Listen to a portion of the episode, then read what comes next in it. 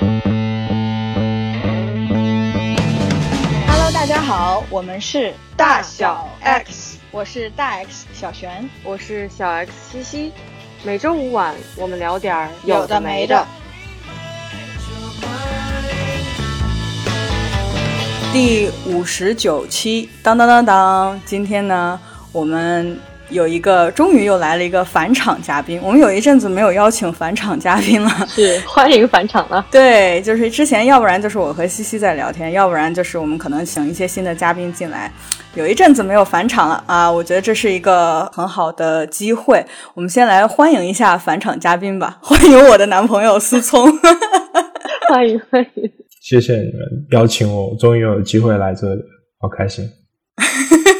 又让我想起来，你上一次来的时候，一开始 你说：“哎呀，我怎么有点紧张，感觉像要上电视了。”哦，我我现在就很紧张啊，是吗？我现在就很紧张，不知道为什么。我刚刚其实想说，思聪的那个表达好开心，表达的好正经啊。没错，因为我太紧张了，所以有一点像假开心。我说完之后就想把这句话收回，因为我说完就意识到不对了。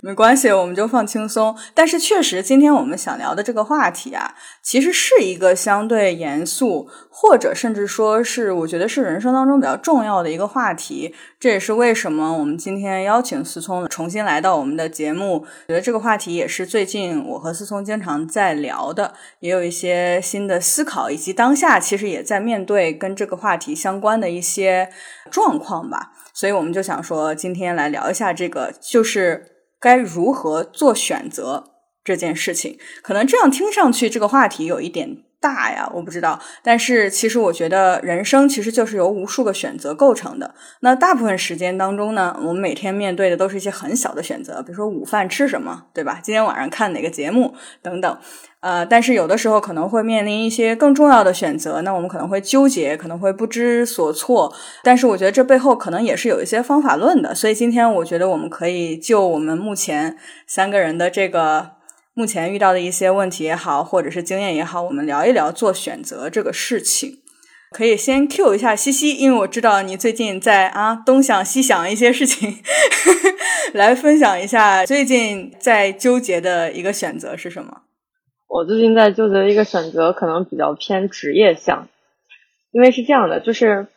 某一期我们在讲那个老龄化社会的时候，然后我有提过我的方向是科技适老嘛。其实这个方向对于现在来说是一个比较新兴，而且我觉得是有很有潜力的一个方向。但是就是因为它是有潜力，所以就是一个比较长的探索的过程。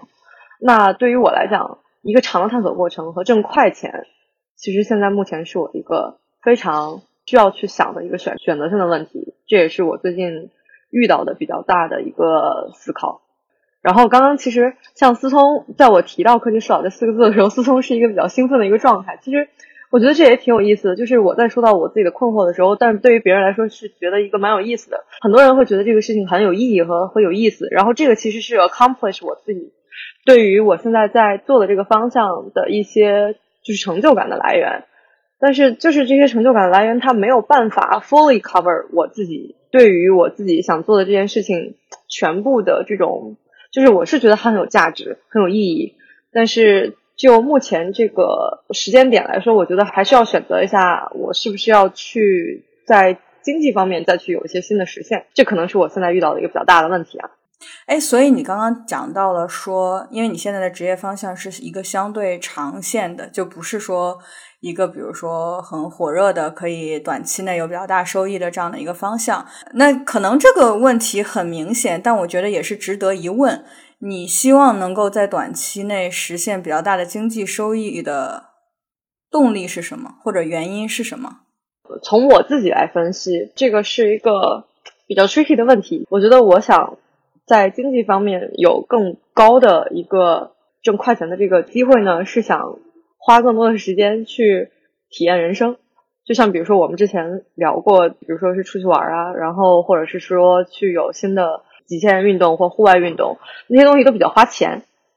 对，但是我现在是属于呃有时间，但是可能没有办法支撑我对于那些爱好的能让我充分体验。我不是体验不了，可能会要更高的这个，就是我选择的权利可能要更多一点。哦我很理解西西的想法，我以前也这样过，是在二零一六、二零一七年那个时候在北京，因为那个时候刚毕业没有几年，然后工作也薪水其实还行啦，但是你知道，比起北京的房价是很难的一件事情。我觉得我那个时候也想挣快钱，然后受周围的朋友影响也是一部分因素，因为你看到身身边的朋友都在买房，虽然你不知道他是如何买到这个房子的，但你看到他们在买房，然后你看到他们挣很多钱，有个别的朋友挣很多钱，所以就有 peer pressure，然后呢，我就很焦虑，我觉得啊，我以后怎么样才可以在这里买到房子呀？怎么样才可以挣到很多钱呀？等，这是我的想法啊。那个时候，所以我完全可以理解。那个时候，我看很多的项目呢，也是会觉得，哎呀，这个项目好像挣不到钱，那个方向好像也不是很好。所以，这就是我那段时间感觉我好焦虑的那段时间。其实我不知道你现在焦不焦虑，反正我那段时间超级焦虑。对，其实思聪提到了一个我的可能算在我 Tier Two 的一个。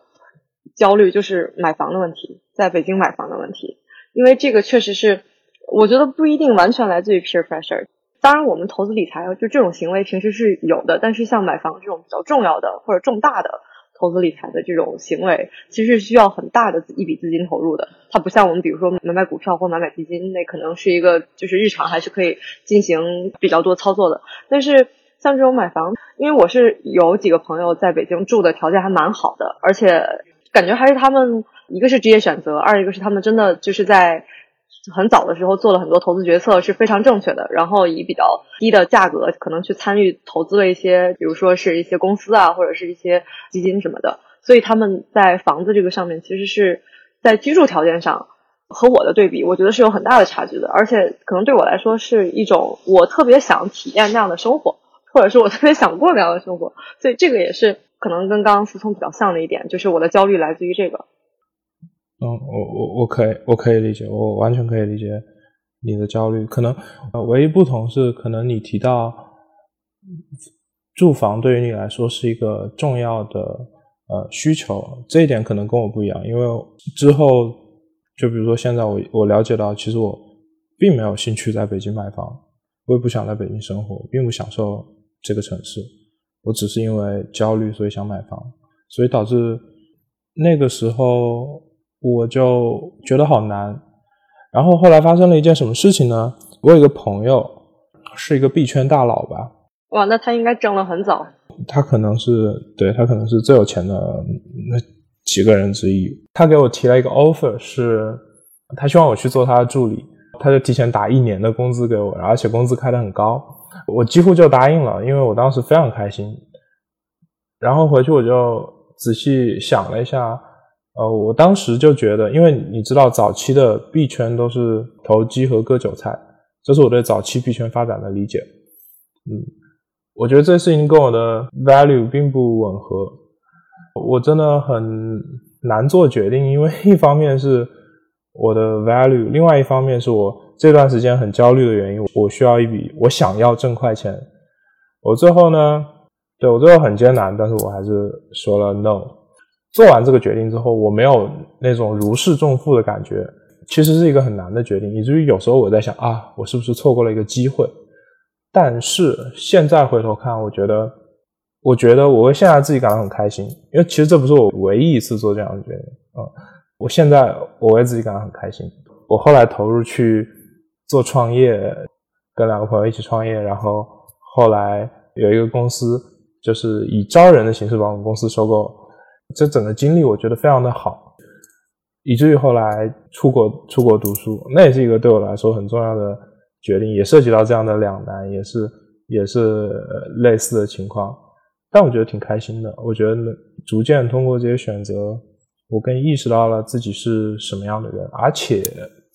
钱这个东西吧。我我觉得对钱的看法是，钱是一个虚拟的概念吧，它的作用主要是用于这个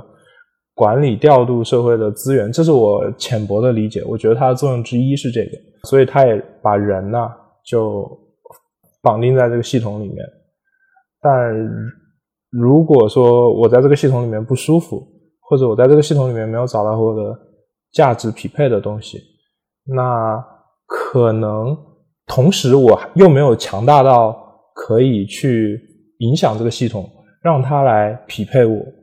那是一个很不舒服的状态。首先，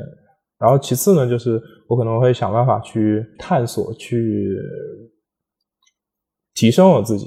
或者去钻研一些东西。因为钱是一个虚构的概念，然后同时它的总量又是有限的，所以这是一个零和游戏。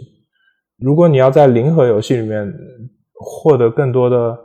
成果，那其实最重要的本质还是提升你自己。因为只是凭对这个钱的热情，在这个游戏里面，你可能会取得一定的成功，但是你会付出其他方面的代价。嗯，这是我的理解吧。所以我可能就我的选择逻辑更多的是倾向于。我有几个原则，第一个是我老了以后会不会后悔？比如说我八十的时候，可能那时候钱对我来说没什么太大意义了。那怎么样度过我的二十几岁、三十几岁？我觉得这是我更在意的一件事情。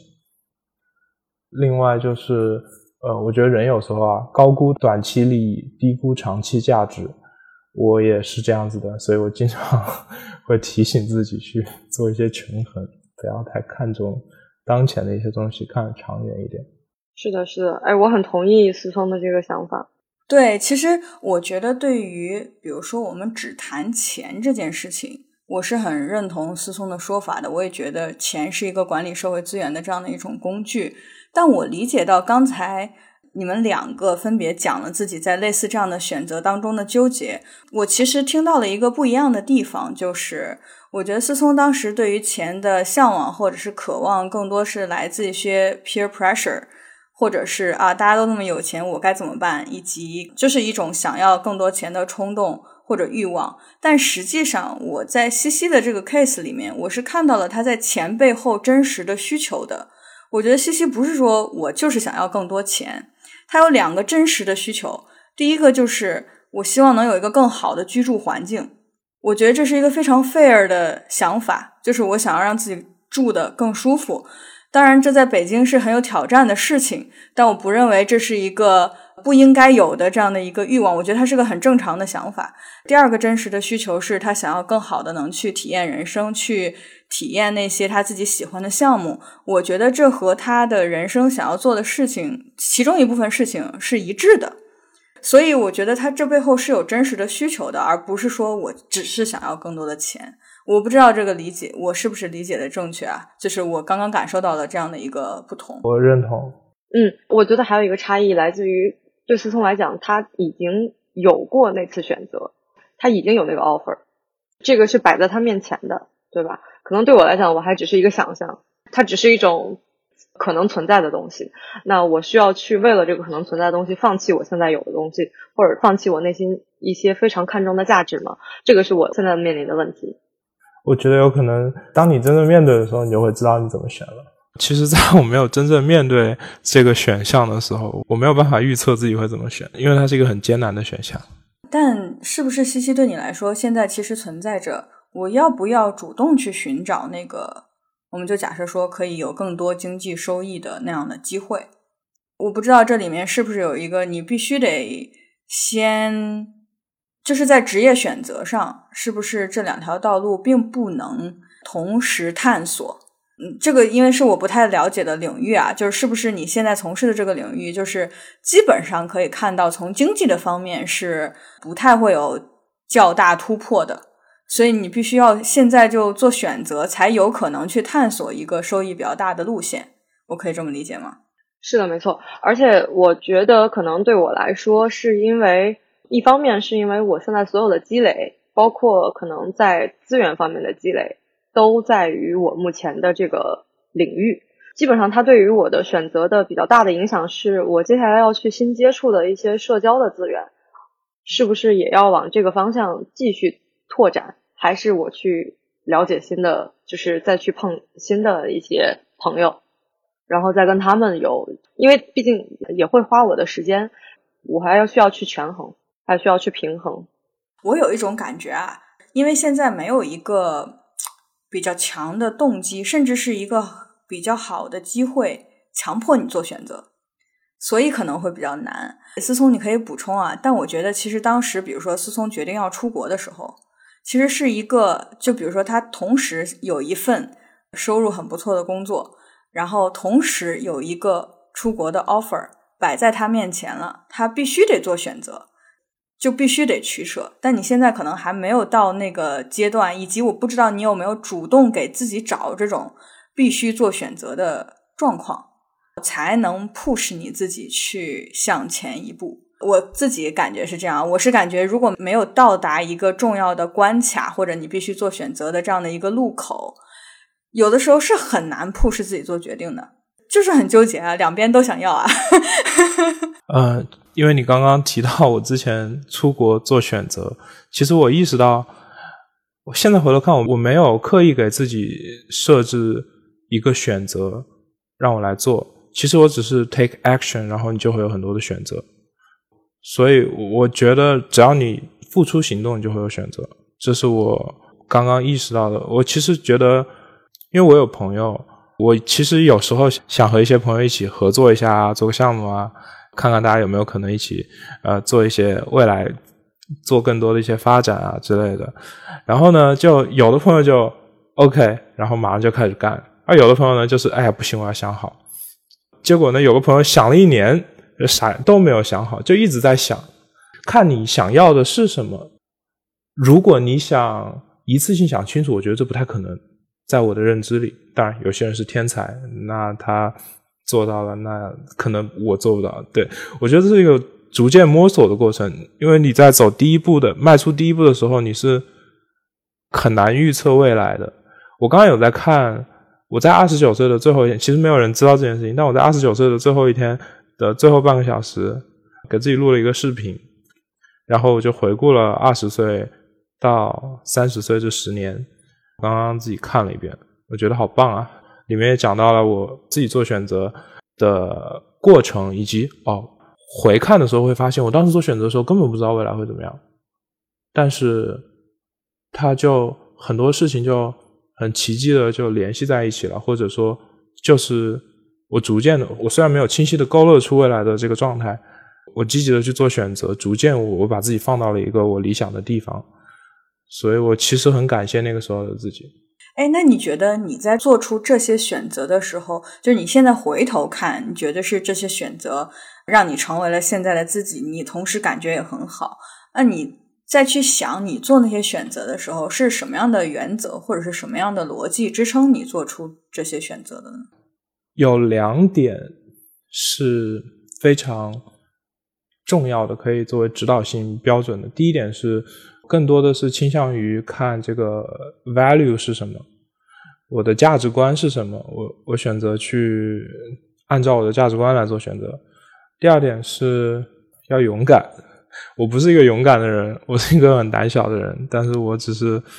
想办法让自己勇敢吧。嗯，我做选择的时候其实也很犹豫。乔全知道我做选择是什么状态，嗯，只是我历史经验表明，我会纠结面对一个选择，我会非常的纠结，但最终呃做一个勇敢的选择。所以从这一点来看，我觉得我是一个 虽然胆小但是勇敢的人。我可以分享一句我的工作以来做的第一个选择，我第一份工作在百度，快三年的时候，我其实纠结了可能半年到一年要不要走，最终我决定走。因为两个原因，第一个是我觉得我做的事情没有真正的接触到真实的世界，因为我们在一个研究型的部门，然后我们在里面做落地产品，所以其实它的目的不是真正的去做一个大众化的产品，而我的兴趣在于我希望做出一个真正有人用的产品，所以基于这一点冲突，我觉得它不符合我的价值观，我想更多的去跟这个世界交互，接触真实的用户，嗯，这是第一点，然后第二点呢？呃，就是我当时账户里面啊，只有两万还是三万块钱，然后呢，我就一直想去美国读书。那个时候我就有一个想法，既然我目前还没有去美国读书，那我能不能直接先去美国看一看呢？所以我就买了张机票去了，然后在那边待了一个多月。我我很感谢我的那个，我有一个好朋友，从小到大的好朋友，他当时让我在他家住。如果他没有让我在他家住的话，我也没有办法去美国。但是那段经历，我去拜访了很多公司，LinkedIn 啊、Airbnb 啊、Uber 等等，然后我就觉得有一种，至少我知道了，哦，原来美国是这个样子的。对我来说，不再是一个地球另一端的一个国家，而是我真正的去到了去感受。我现在回头看这一段，我觉得自己很勇敢。就是我现在回头看，我很难想象我在只有那么一点钱的时候可以做出这样一个决定。我觉得我非常的 为自己开心，那个时候的选择。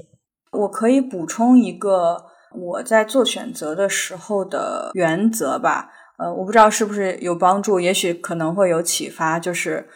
我有一个很坚定的 mindset，就是我不可能什么都要。这是支撑我做很多选择的一个重要的信念。我觉得很多纠结是来自于我这个也想要，那个也想要，但我一旦做了选择，就必须得放弃一个，我不想放弃，所以就一直卡在这儿，就做不了选择。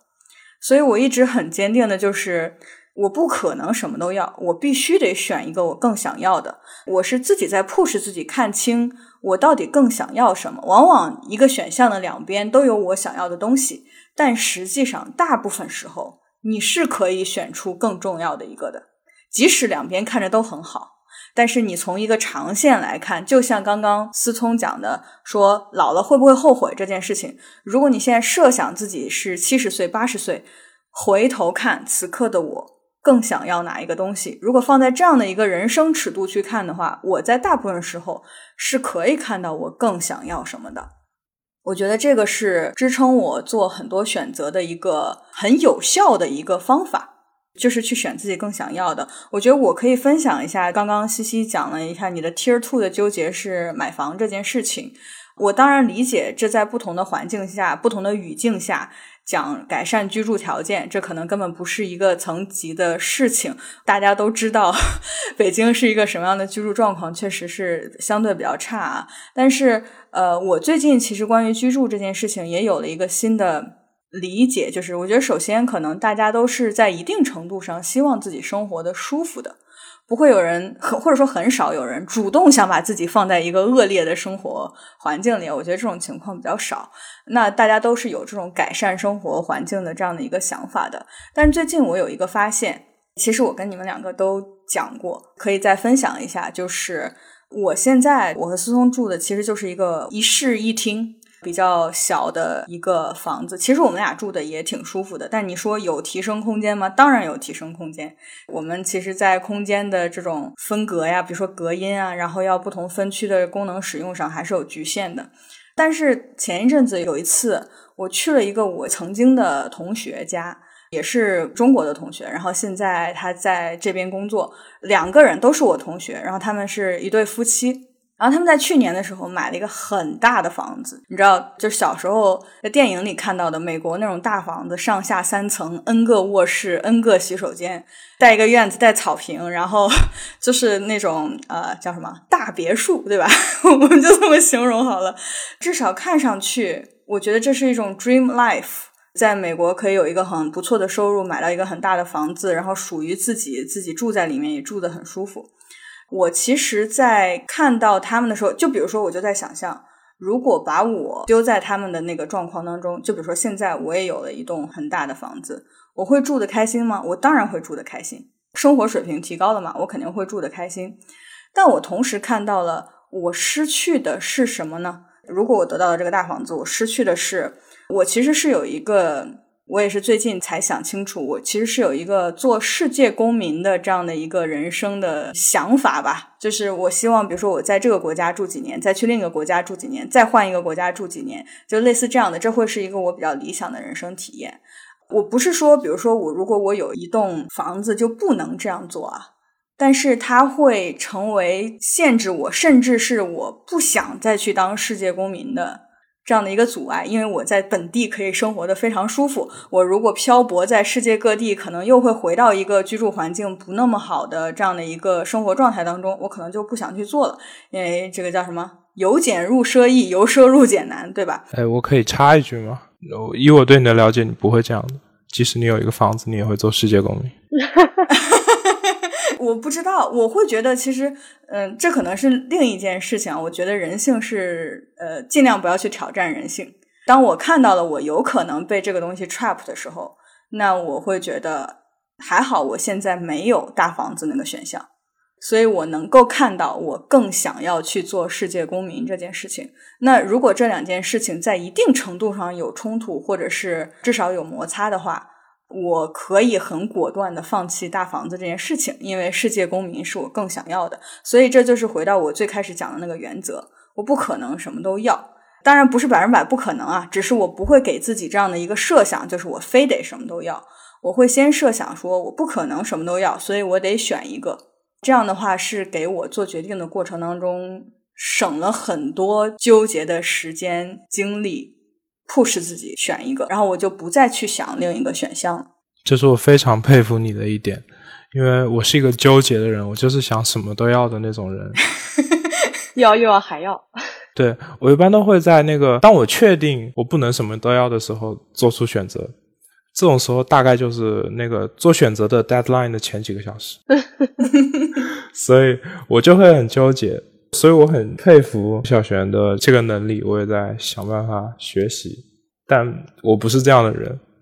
我其实可以补充一个思考的维度啊，是比如说小璇刚刚说到，可以去想一下这两边的选择哪个更想要。从我的这个角度，在更想要的这层下面，可能比如说我在对比的时候，我会想以我现在目前，比如说我刚遇到的一个问题，在厚积薄发，现在我的这个状态下，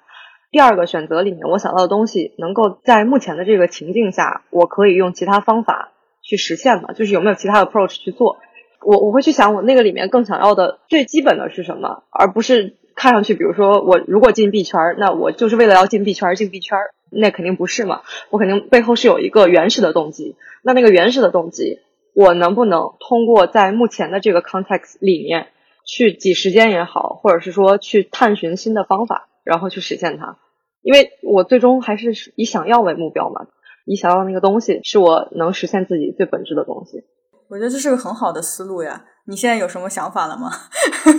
再回到刚刚我自己说的我的那个选择的问题，因为现在我是有在产业界的朋友是有很多，比如说假期和时间的，可能是整块的，就是有时间这件事情可能会能给我创造一些条件去，一个是认识社交资源，可能比如说是更多体验的时间，或者更多我去找寻那些体验的经历的一些时间，然后我再用其他的方法，比如说是有一些。副业的机会，或者是说我去找一些跟别人合作的可能，我去帮别人做一点东西，去实现一点，这是我觉得可以实现的 approach。我有个问题想问你，刚刚你提到你想要挣一笔钱嘛？你有算过你想要挣多少钱，以及以你现在的，比如说你给别人做一个项目会得到的回报，那你需要多少时间能够挣到这样的钱？以及现在限制你的因素是什么？因为你刚刚提到 connection 人脉是一个主要的限制因素嘛？呃，首先我一个一个回答。我觉得现在目前人脉不是我的限制因素。我如果想跨出那一步，进到我想挣快钱的那个圈子里面，还是可以 reach 到的。但是它会消耗掉，一方面是我现在可能有的生活节奏是完全改变。第二个是，其实刚刚在想这个背后，我刚提了一个问题，是它是不是我的舒适区？那我想了一下，其实就是人们在说舒适区的时候，可能会把它很概括的定义为，你只要离开了你现在的这个环境，无论是你所生活的环境，还是工作的环境，还是怎么样，就都算离开舒适区。我是觉得，其实我现在在我目前的这个环境里面也是有挑战的。只不过这个挑战可能只是在我熟悉领域的一些新的挑战，它没有那么难，但它依然是挑战。可能有点扯远了。我觉得就是人脉资源倒不是一个影响我去换一个圈子，是一个比较重要的一个因素，或者是一个比较难的因素。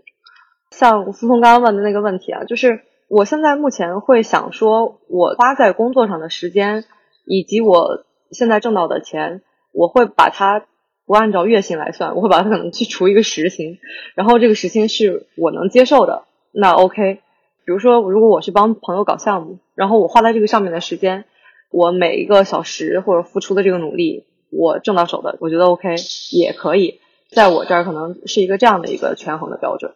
我其实刚刚听到，我有一个想法，可能和做选择不是直接相关，而是我们在做事情的时候，我觉得刚刚思聪有一个。他在提问的时候，我觉得其实是有一个很好的思路的，就是刚刚说钱这个事情，你有两个需求，一个是居住环境，一个是体验人生。那有没有一个很具象的，我可以理解这是两个方向，你想要去有经济收益的这这样两个方向，但是有没有具象的，比如说你到底需要多少钱？这些钱通过什么样的方法能赚到？多长时间？是一个什么样的计划？我会觉得把自己的想法、自己的目标变成 actionable 的计划，是一个很有效的一个方法。就是因为我们总是想去想。我们想要什么，可能没有那么，就是有的时候就是那我选不出来都想要。但是当我们有计划的时候，如果我选了 A，那这个 A 具体该如何实现，有这样的一个计划和时间表。如果我选了 B，那 B 这边又是一个什么样的状况？我觉得当看到这个实际的计划的时候，可能心里就会更清晰一些。我能不能选 A？我能不能选 B？或者我更喜欢哪一个？就是你一下子就可以看到，比如说在未来的几年内，你会过着一种什么样的生活，人生是怎么样发展的？一种更具象的选择，也许可能会更容易一点。最近我和思聪也在做这件事情，就是做具体的这种给人生选择做计划吧。当把这个计划表摆出来的时候，我能做什么，以及我要做这个选择，甚至需要还要做哪些事情？当有 actionable 的计划列出来的时候，就会清晰很多。是，我觉得这是一个很有效的方法。还有一点，我想分享的是，我之前啊，我的观点一直是我挣多少钱是取决于我有多大的价值。我看了一下行业里面大家涨工资的标准，可能平均。我觉得平均每年涨百分之十是非常不错的，现在 GDP 的涨幅都没那么高，平均涨幅百分之十，它是一个你可以想象出来的速度。但我一直觉得这个涨幅其实是决定于，在我的理念里面，钱应该是顺带的，它其实更多应该是你的能力的一个折射。所以当我出国之前的，在我出国之前的最后一份工作里面，我入职那家公司的时候啊，可能是薪水最低的。当然，一方面也是因为当时公司里面都是大佬。然后我也是年纪最小的一个，除了实习生，我就是年纪最小的那个。我入职之后呢，我的岗位是产品经理，我就对自己说，我其实不在乎我的岗位是什么，我的头衔是什么，我想在这个公司获得成长，我获得什么级别的成长，取决于我怎么定义自己。所以我当时就把自己，我心里面把自己定义成我是这个公司的合伙人，我需要为结果负责，并且我也这么做了。后来我就得到了无法想象的现金，就是收益上的回报。我现在在华尔街投行做 data scientist，但我那个时候收入甚至比现在还高百分之五十往上，所以我觉得那对我来说是一个很正向的反馈。你有能力，别人看得到，然后你就会得到相应的反馈。哎，我觉得其实思聪这个点可以总结在，比如说我们在职场里面对自己的定位。现在在聊这个话题和这一期的选择可能没有什么关系，但是我觉得这有时候也是我在想的，就是我们可能在职场第二期的时候说过这个问题，就是要能够不去在乎那个 title 本身，而是去真正向上管理的时候，是让老板意识到你是为结果负责的，或者说你的位置可能是对他来说是一个比较契约精神的合伙人的这种感觉，他可能就会真正的 value 你，你可能就真的会在这个团队里面脱颖而出。我其实举这个例子，是因为它也是一种选择，因为你在选择把自己的这个注意力放在哪里，是放在挣多少钱上面，还是放在去提升自己这件事情上面？就是过程还是结果，对吗？对你想要挣钱，因为钱是一个零和游戏，其实它不是那么可控。你挣多少钱，其实好多时候不是你说了算的，有很多的机遇在里面。但是你的能力是你可以控制的。当你去做一个计划的时候，可能如果这个指标是你可控的。那这个计划的成功率会更大，因为你没有依靠外界因素，并且虽然这个指标不是和最终的结果是线性相关，但它是强关联，所以你提升了自己，你在这个地方不行，那你就给自己换一个环境，你早晚或早或晚，可能都不会隔多久，你就会得到自己想要的东西的，并且啊，我也不想，我我也没有做什么向上管理，你找一个靠谱的老板，他会看见的，做向上管理那种事情挺分散精力的。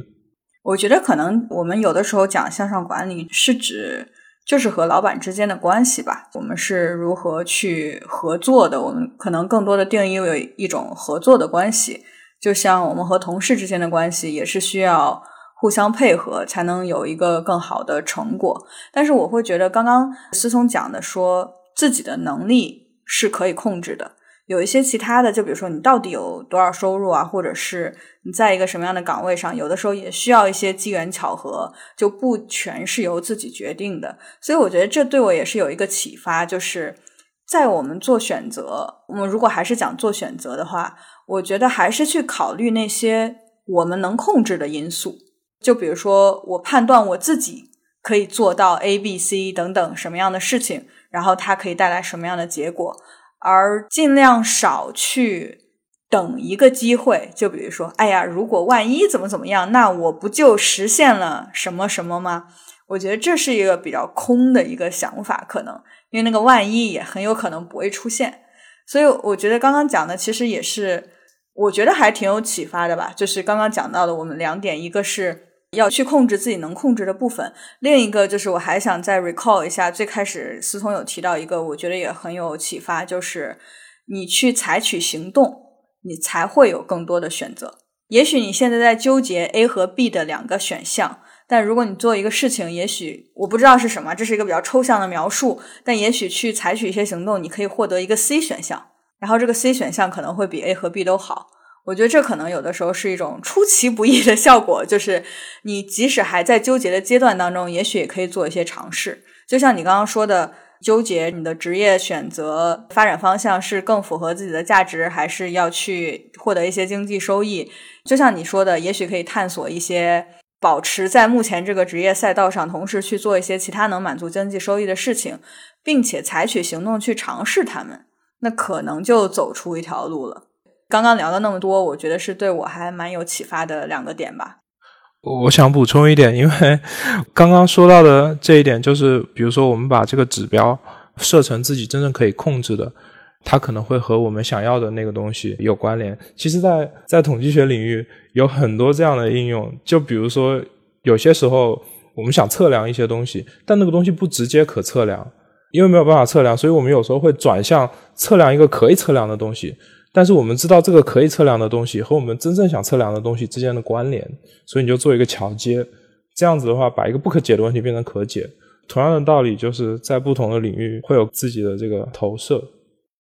哎，其实我想补充一个角度是，我们其实在聊的，可能从我个人的角度啊，就是一直是目前这个阶段做选择的一些方法，或者是困惑，或者是面临的一些情况。那可能往回推到，比如说。更小或者前几年，我也没有想过，可能很多时候是靠的直觉，就也来不及后悔了，因为当时可能有很多选择，比如说，可能是现在这个问题会跟你们两个有关啊。我举个例子，是否回国啊？这件事情可能对我来说发生的比较早，因为这件事情对我来说当时是一个比较靠直觉的事儿，因为对于理工科在美国的时候，其实是有很长一段时间你可以选择在留在那儿，至少是有一个过渡期嘛。然后当时我就是在面临这个选择的时候，我直接放弃掉了，就是当下感性的方面会更影响我，对，所以我凭着直觉啊直接回来的。但可能现在对你们来说时间不一样，然后再加上对于现在的职业的选择，然后是不是有晋升啊，或者是说有一些新的工作的机会，可能这个和我当时就完全不一样。也想听听你们两个的想法。我觉得刚刚西西提到的就是，嗯，一个相对抽象，一个相对具象的事情。第一个是我的理解是在不同的人生阶段，你做选择的方式和逻辑是会变化，是会进化的，是会成长的。以及在当时的状况下，你也只能做出当时的选择。因为现在回头看，我们现在也已经不是当时的自己了，所以我们也没有办法用现在的这种思维方式去。想说当时的我为什么没有能做出另一个选择？那那就是不能，当时的情况就是那样。所以这是我对于这件事情的理解。那关于具体我对于人生选择这件事情，我的逻辑是或者说我的策略是怎么变化的？我觉得其实一直以来我还是一个比较坚定的去追求我想要什么的人。我的逻辑其实是没变的，就是我想做我想要做的事情，而不是去。受一些外界因素的影响啊，世俗的影响或者其他人的影响，我觉得逻辑上我其实没有变，但是我变的是什么？我可能再往前数个三四年，我都不是很清楚我到底想要什么。我虽然逻辑成立，但是支持我这个逻辑的那个内容，我其实不是很清楚，就是我到底想要什么。所以，我小的时候或者更早的时候，我常常是用排除法做一些选择。虽然我还不知道我想要什么，但我知道我不想要这个，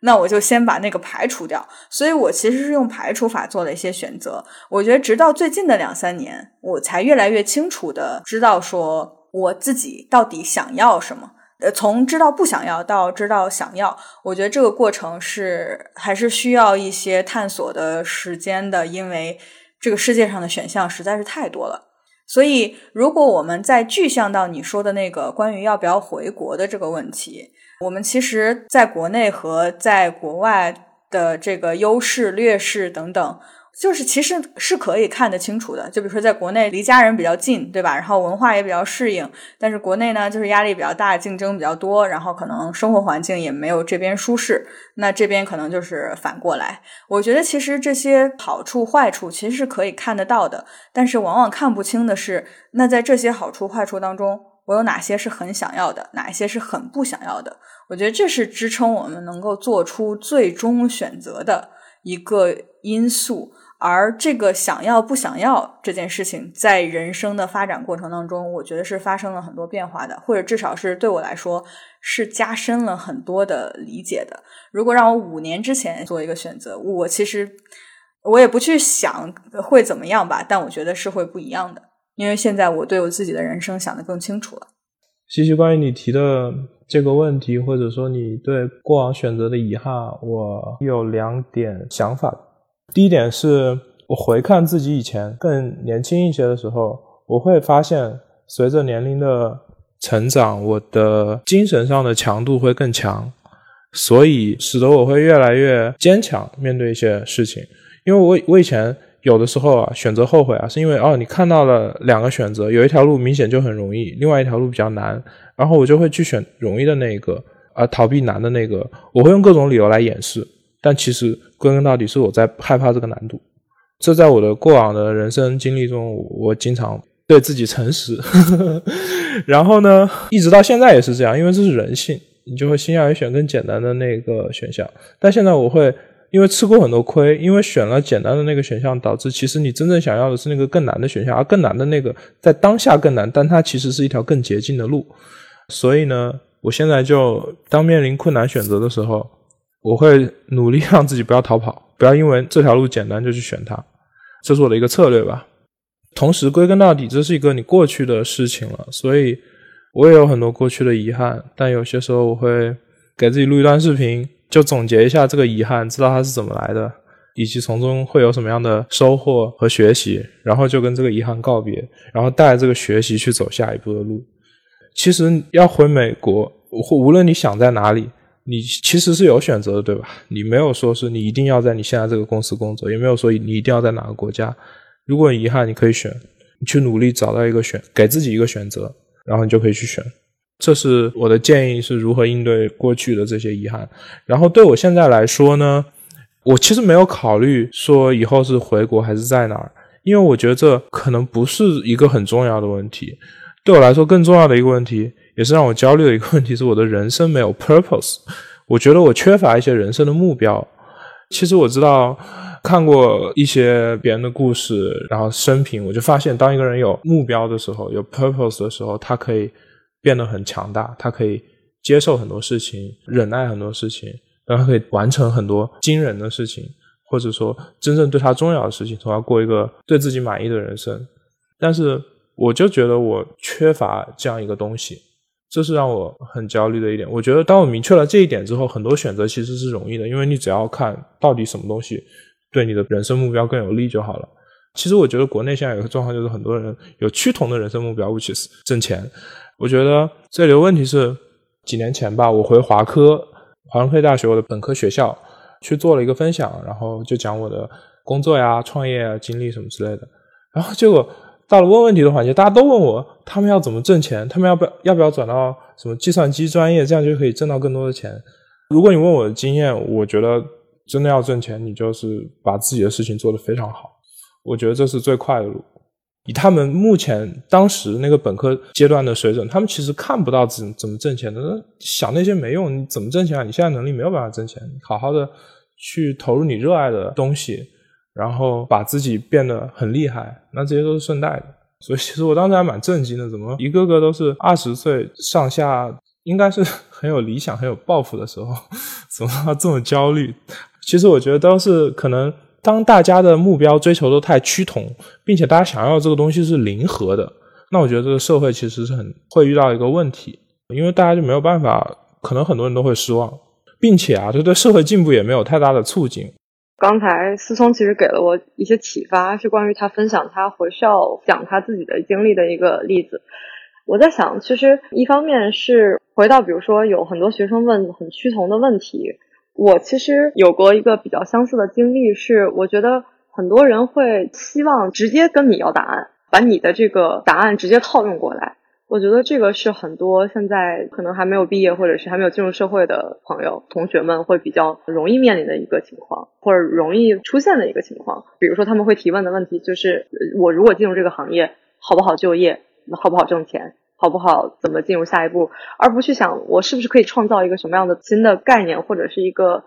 什么有趣的事情。这也引发我第二个思考，就是有一些人其实，在本质上或者从内心底是想做一些。改变世界，或者是说创造一些新的东西的内心的一个想法，但是很多人可能更想在一个系统里面成为一个可以随这个系统，也不一定去改变这个系统，也不一定去改变这个环境，只是维持生计，我按照按部就班的走而已。我觉得不同的人有不同的人生目标，对于那些想变革的，我觉得这样很好。今天是乔布斯逝世十周年吧？当你提到这一点的时候，我马上就想到他。我也想到苹果的产品啊，他们当年做的广告呀，他们去致敬那些想要做出变革的人，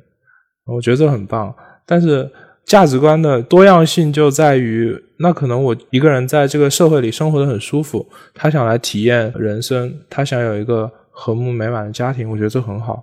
然后有的人可能他就想去流浪，去看到不同的风景，我觉得这样也很好。但不好的是，你没有搞清楚自己到底想要什么。这件事情呢，让我现在非常的，我现在花很多的时间去了解这一点。我大概知道我想要的东西是什么样的方向，但我认为它不够具象。我希望自己能够看得很清楚。嗯，我觉得每个人有自己不同的价值观，但是只要你知道自己想要什么，这就很好。但其实你会在每个阶段想要的一样吗？或者是说，你所谓的想要是一个短期的，还是一个非常长期的？你明确知道。啊，那是我人生的目标，还是我比如说这几年想要实现的一个目标？我觉得不同的人会有不同的答案，不同的人生阶段。其实我们在人生的角度来看，都还很年轻，所以我不知道以后会怎样。但在我过去的十年，从二十岁到三十岁，我觉得我想要的东西有一致性。我的很多的网名啊，然后手机的名字啊，都叫 Creating Better World。我希望把世界变得更好。从那个时候开始就是这样，我也做了一些自己的尝试，然后其实他们以不同的形态体现，它可能是一个小工具，可能是一个心理健康相关的产品，但它最终在某个层面上都是联系起来的，它们不同但又相同。我对于西西刚刚这个问题的理解啊，是说，我觉得长期的目标是需要很多探索才能逐渐确定的。我觉得很少有人，呃，也是有人啊。就比如说，有的人很小的时候就对一个东西莫名的着迷，就觉得我的一生都要做这件事情。那我觉得这是很幸运的人。其实，我个人的理解是，大部分人都在探索自己想要什么。当然，也有一部分人没有意识到说。我需要去探索我想要去什么，然后就用一种从众的心理，大家想要什么我就跟着去做，也有这样的人啊。那我觉得是有很多很多人是不知道自己人生长期想要什么的，然后这个长期想要什么呢？可能是通过一些建立一些相对短期的目标，就比如说我不知道我的人生想要什么，但我可能知道这五年我想要什么。就朝着这个五年的短期目标去前进。当探索了一定的时间之后，也不是说这五年我就一定会定死在这个目标上，因为人是一直一直会在变化的。我觉得在这个变化的过程当中，才是去找到那个我人生想要什么那个答案的一个过程，甚至很难定义。就比如说。我现在觉得我知道我人生想要一个什么，就是刚刚我说的那个世界公民，是我现在觉得我非常理想的一个人生状态，是我现在最想要的。但理智告诉我，这很有可能不是永远不变的。我觉得，在我的人生发展到一定的阶段的时候，我可能会有新的想法出现。但是在那个新的目标出现之前，这个人生目标会是支持我做一切事情、支撑我做各种决定它的一个指导方向。目前的这个选择有没有满足我目前的这个人生目标？我觉得，如果是还没有找到一个很长期的人生目标的话，那也许可以先定一个短期一点的目标。然后依照这个目标去做决策。我聊到这里，其实我想到一个方法论，就是其实我们在工作当中常常用的，就是我们在定策略的时候，最先要定的就是 business objective。整个你的这个业务也好，公司也好等等，你的目的是什么？然后你的策略是围绕这个目的来进行的。因为就比如在商业当中，也会有各种不同的选择，每个选择也都有自己的 pros and cons。那我们怎么选？就是围绕那个目标来选的。所以确实，这个是一个比较核心的，也比较难定的。就是为什么每年公司在定这个年度目标的时候，都要讨论来讨论去，对吧？这确实是一个比较难的这样的一个话题，但我觉得很重要。如果没有一个人生目标，那也许可以先定个三年、五年目标，我觉得也会很有帮助。是我理解，而且我是觉得，确实是像你刚刚所说，就是它即使是个短期的。可能不是说是一个就年年有效，然后可能就也不是说在你人生每个阶段都可以用的，但是它至少是你现在很多做事以及回到我们这一期就是做选择的时候的一个原则。这样的话，其实我觉得也会少很多纠结的时间，启发到我。我也受到了启发，因为你刚刚聊到短期目标和长期目标，其实我觉得我没有长期目标，我有我的价值观。但它可能不是长期目标，或者我都不知道长期目标和短期目标本质上的差异在哪里。比如说，可能有的项目比较复杂，你想完成一件事情；有的事情比较复杂，它需要二十年的时间才能完成；那有的事情比较简单，它一两年就可以完成。所以前者是长期目标，后者是短期目标吗？但从性质上来讲，我觉得他们可能是类似的。我对这件事情的理解是这样的：我觉得长期和短期最大的一个区别是。我们能不能在脑海中比较具象的看到这个事情？我认为人在做选择的时候啊，或者做决策的时候，有一个具象的，哪怕是想象，但是它是具象的东西，会非常的能帮助这个决策的流程。当我们去想象一个二十年的时间尺度，它怎么想都是一个比较抽象的概念。你想，我们现在人生才活了三十年，让我去回想二十年以前，我根本不知道自己怎么回事儿。这是一个对人生来说太长的一个时间尺度了，所以我非常难想象。那在这种情况下，我也很难做决定，去定一个说二十年之后我要达到一个什么目标，可能对我来说太遥远了。但是，比如说我们说三年、五年，我觉得这个时间尺度是相对比较容易想象的。你就比如说像上大学，可能就四年的时间就过去了。就是我觉得这个时间尺度是相对我们也比较有经验去想说，在这样的一个时间尺度内，我能够做多少事情，我的个人能大概获得一个怎么样的一个发展？我觉得是在我们的想象能力的范围内的。那在这种能够把它具象化的情况下，我认为是非常有利于做决策的。这是我对于长期和短期的一个理解。明白，呃，我听起来觉得长期目标或者说和你的价值观呀、做选择的原则呀，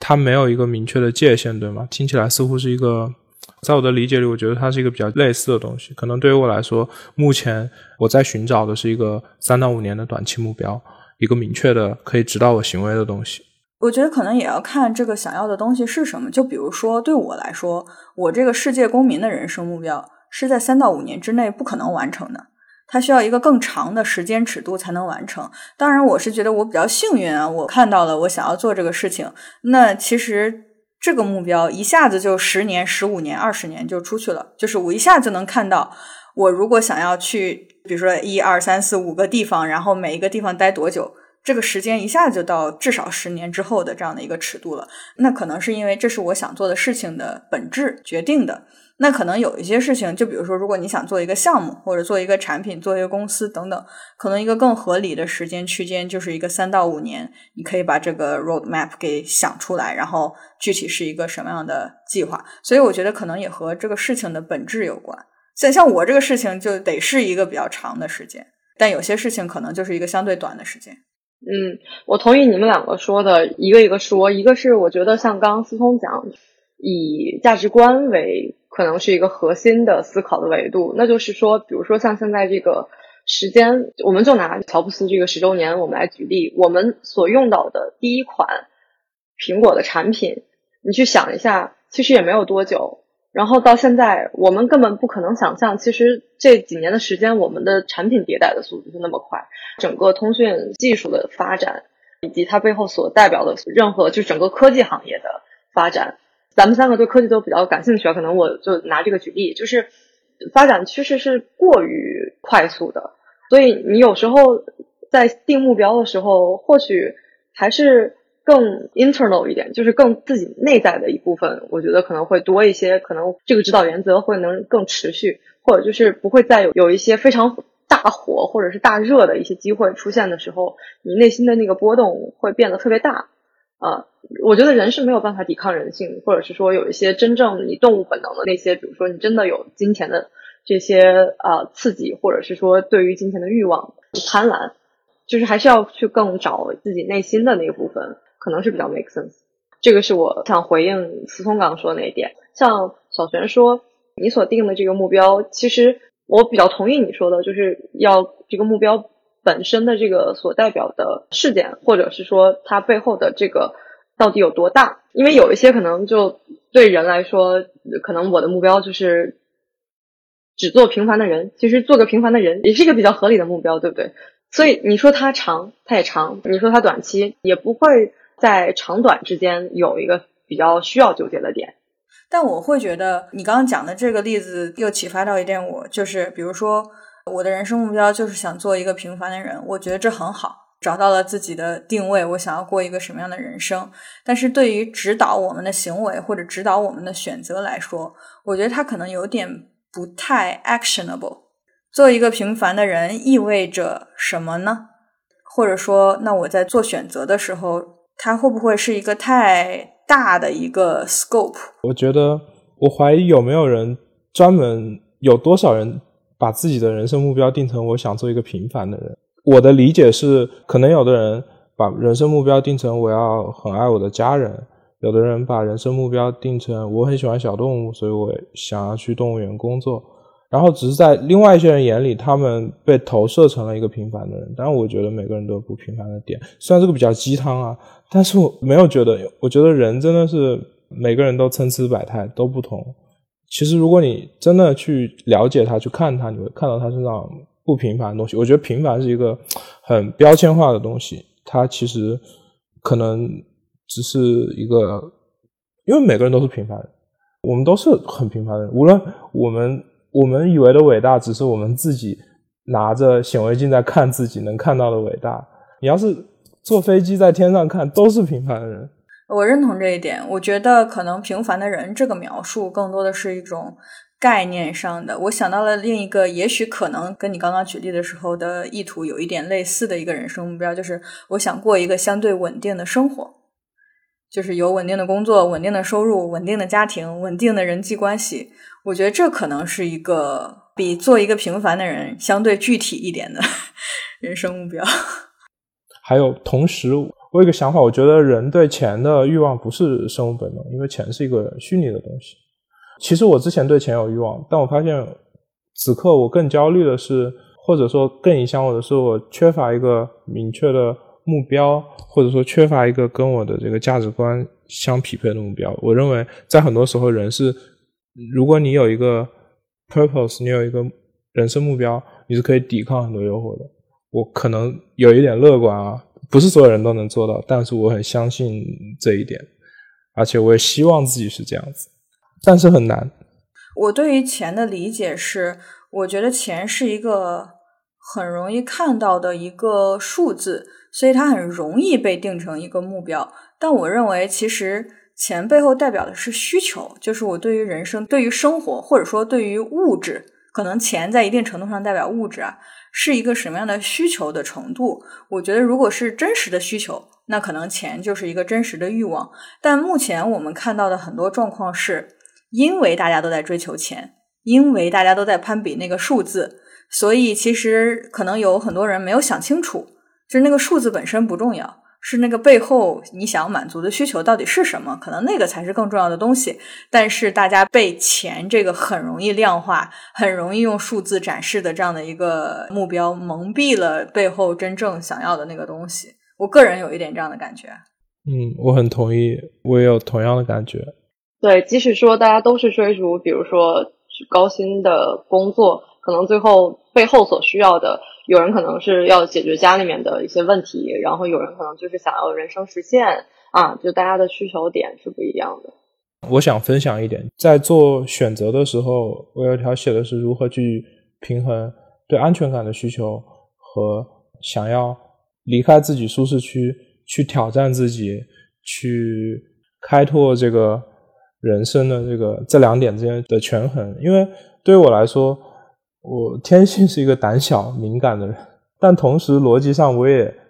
理解，并且非常希望自己能够有一个嗯丰富的、精彩的人生。我也希望自己是一个勇敢的人。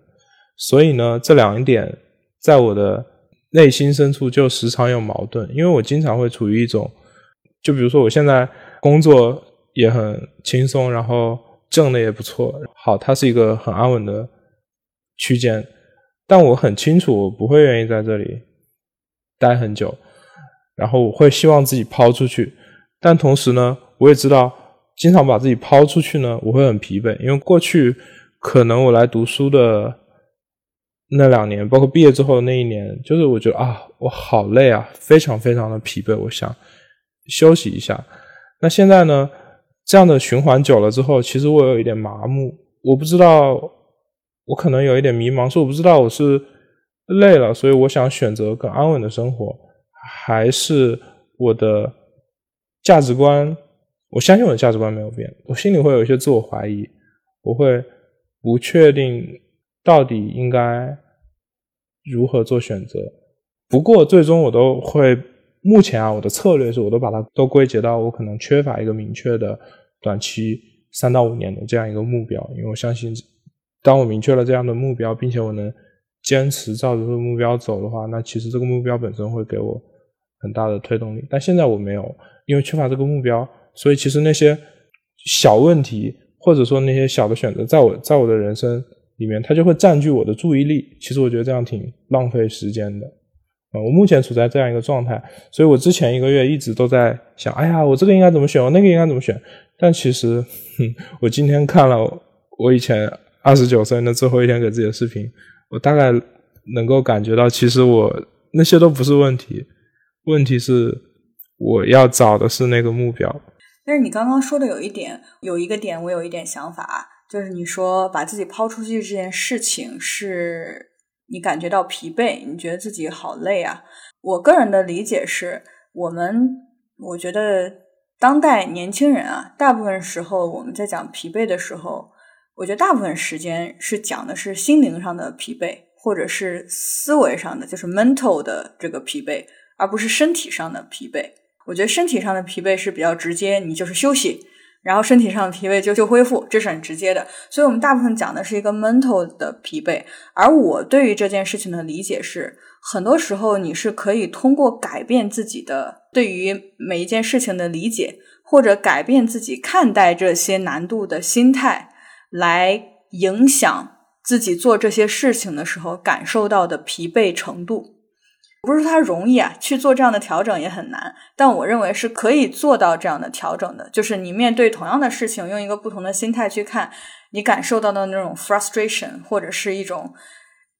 疲惫感，其实是可以不一样的。如果你就是可以比较云淡风轻的看到一些事情，那有些事情发生了就发生了。如果它不给你带来，很多情绪上的、心态上的影响，其实可能它给你带来的那个疲惫感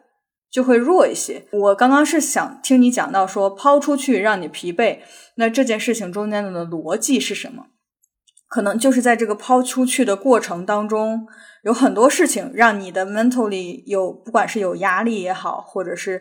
有这种反馈也好，可能就会让你觉得疲惫。我想到一个例子，就是虽然我没有经历过啊，但是我在想。哎，说到这里，我好想试一下。比如说，如果我们去玩一个滑翔伞的这样的一个项目，相当于就是飞起来，其实是有一个伞帮助你调整方向，你也不会掉下去摔个七零八碎，对吧？但是其实，在滑翔伞上是可以有两种状态的。我就举个例子，就比如说，如果比较怕高或者是比较害怕的人，可能他全程是一个比较紧张的状态，做滑翔伞这件事情都是一个很累的事情。但是我在想，如果我就拿我自己举例子，我如果在那个滑翔伞上，我应该是一个比较轻松，因为我不怕高，我也很喜欢 这种自由的感觉，所以我想象那应该对我来说是一个相对比较愉悦的体验。我甚至可以类比，我觉得滑翔伞就像是把自己丢出去，因为你自己也不太能够控制怎么样，但是你怎么样去享受这个过程，或者怎么样去体验这个过程，心态是什么样的，可能会很影响这个所谓的。你感受到的疲惫感也好，或者可能反过来愉悦感也好，可能是会受到影响的。刚刚听到你讲这个，这是我的一点想法。我非常认同你的说法，我认同心态会改变，就是你怎么看待这件事情会改变你的感受，你的 feeling。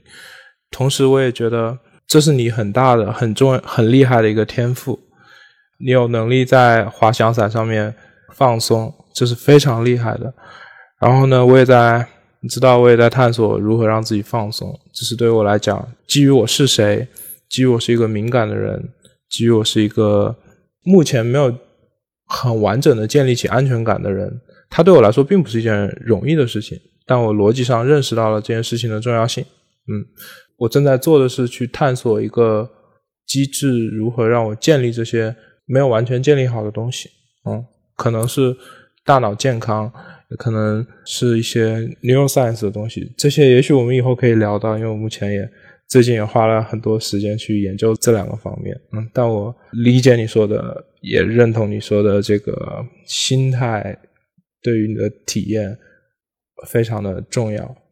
呃，我觉得我也很认同。稍微补充一点，就是这个调节或者可调节的这个心态的方面，也是需要训练的，就是要自己有意识的去训练，也不是说。我想调节它，OK，那个开关就开了，也不是的。对对对对对，是你讲这个也蛮有启发的。就是我觉得，甚至可能我们都没有仔细去想过如何去训练自己调整心态，或者是接受不同难度的这种。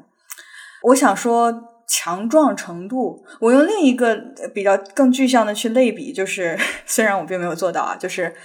我们有一整套人类发明了很多方法去训练我们肌肉的强度。以便在我们需要做一些体力工作的时候，可以完成那些，或者就是让自己变得更强壮。我们有一整套锻炼肌肉的方法，但是我不知道这可能是超出了我的知识范围。我没有看到很多如何去锻炼我们的，让我们的思维或者是让我们的心态更强壮的这样的一些方法。也许有啊，就是可能我不知道，但我觉得这个可能会很有帮助。因为你们两个都是健身的人，对吧？你每天去健身房坚持去练，你身体一定会变强壮。那有没有一种方法是可以让我们的这种思想、心态也能变强壮的？我觉得会很有帮助。借你的这个话，其实我有一点最近的 learning，就是当然我不是脑科学的专家，我也不是 neuroscience 的专家，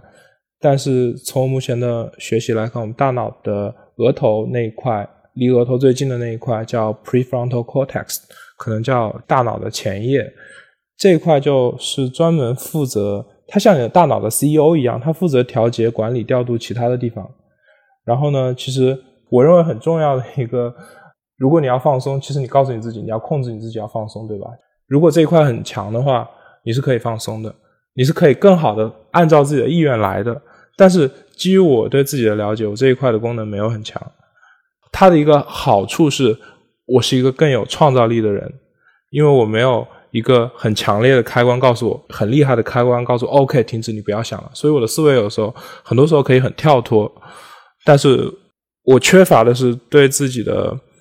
呃控制。这是为什么？可能我很难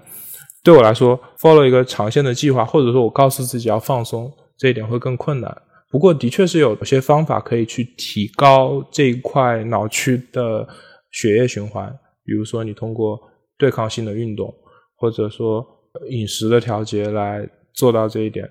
在这里推荐大家看一本书，叫《Feel Better Fast and Make It Last》。哎，那本书就讲的是如何去优化你大脑的这个表现。我觉得我从那本书里面受益非常多。我觉得这是我目前探索到的方式，所以我也改变了我的饮食结构和我的呃运动的方式。没有做到的一点是要睡够，但我经常缺觉，我觉得这是我一定要解决的问题。嗯，这是我对这个事情的理解吧。至少我把它变成了从一个我不知道，我觉得我不可控的一个黑盒子，变成了一个我相对可控的东西。来看看它会有怎么样的反馈。我想补充一个，我最近找到或者是看到了很多，就是有一些人推荐的方法是冥想，就是 meditation。我不知道你们有没有试过，这可能是一个方法，但是算是我最近想尝试的一种形式，就是也是能让自己在情绪上更更稳定，或者是说能训练自己的一个方法。来，思聪，你有经验哦？是吗？我冥想了很多很多年，我之前不是还做冥想的小程序吗？大概我从十五岁。初中的时候开始读到一本冥想的书，然后从那个时候我就开始冥想了。我觉得冥想可能对于不同的人有不同的作用。对于我来说，冥想最大的作用是在我很累的时候，通过冥想我可以恢复脑力，一定程度上恢复脑力，这是对我最大的作用。但在于对于平静自己啊，可能我的我不知道是我的修炼不够。或者是我没有，我可以尝试别的冥想的方式，但是我目前没有，可能很难通过冥想来改变自己的情绪调节能力。它可以让我平静下来，但是我的调节能力还是那个样子。感觉这是一个新的 探索领域，就是以前我们会很在意 physical health。那现在会越来越多的意识到 mental health 的重要性。对对，其实 mental health，你看看你怎么定义 physical health 的，因为大脑其实也是我们的器官之一，它跟其他器官一样都会生病，只是我们之前都忽略了这一点，或者不愿意承认这一点。但其实我大脑还经常生病的。既然思聪说到缺觉这一点，我我还是放你们俩去休息。我最近给思聪定了一个每天的 routine。他做不到的一点就是睡够多长时间。对我每天都是那条没有做到。那我至少先从时间上先还给你们。对，那我们这期就先这样啦，下期再见，拜拜。